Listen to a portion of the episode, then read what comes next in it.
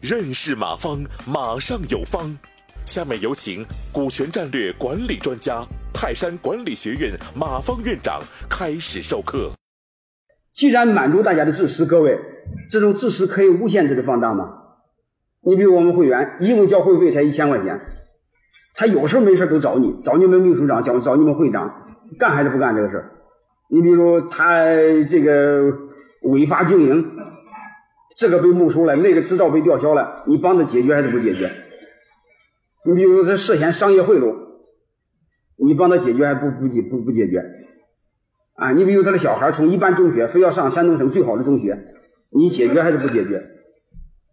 啊，各位，你要是这么解决，第一能把你的商会给累死、给拖死；第二个，你会树立更多的矛盾，你给他解决也得给他解决。你是要给自己找死，所以我们既然满足会员的自私，我们一定要界定清楚，我满足你哪方面的自私，就是哪些方面做，哪些方面不能做，一定要说清楚。呃，特别是各个地市你新成立的商会，如果各位你会长你耳根子软，你很容易被会员忽悠。啊，说的很土的一句话就是商会商会嘛，就是要为老乡办事是还是不是？回来，什么事都让你办。各位，我们会长都有自己的企业，这样的事你能办得了？你有精力去办吗？所以，在这个基础上，我做了推论：我们只满足市场化、市场规则之内的需求，之外的需求我不干，商会不做。我不知道大家能理解什么意思没有？就是你在遵守规则的情况下，你个人受到了伤害。商会有义务来帮助你，啊，除此之外，商会没有义务来帮助你，就这么简单。你比如泰山管理学院，一入学我就说一句话：你们过来是学习的，你商业上、你企业上的经营方面，你比如说我想找个某个校友卖什么东西，那是你的事儿，和我没关系。你找你自己找就好了，你凭什么要找我呢？就这么简单。那你说我不认识他，你不认识他，你可以通过你两个班委之间的。联系你们认识他吗？你说我们会员之间不认识，不认识你活该。凭什么这么多天天这样的活动你不参加呢？啊，各位，你不参加，你又不积极主动，碰到事儿上直接找会长帮你做，有这么多的好事吗？完也帮不上你。那华明长是以前可不是给我们商会干事的，他人家有自己的事儿，所以这样是做不了的啊。当然很多很多我就不说了哈，有有很多是是是自己违规，他他老说自己不违规，他老是说说说外地人欺负河南人。这个这个搞得大家义愤填膺，结果一调查是假的。呃，我认为这方面我们保持理性，我们受不了，哪个商会都受不了。特别是现在当前的经济情况很冷很冷，各个各位会长，你的企业能健康的活着，其实就是万幸。我们真的做不了多少事儿。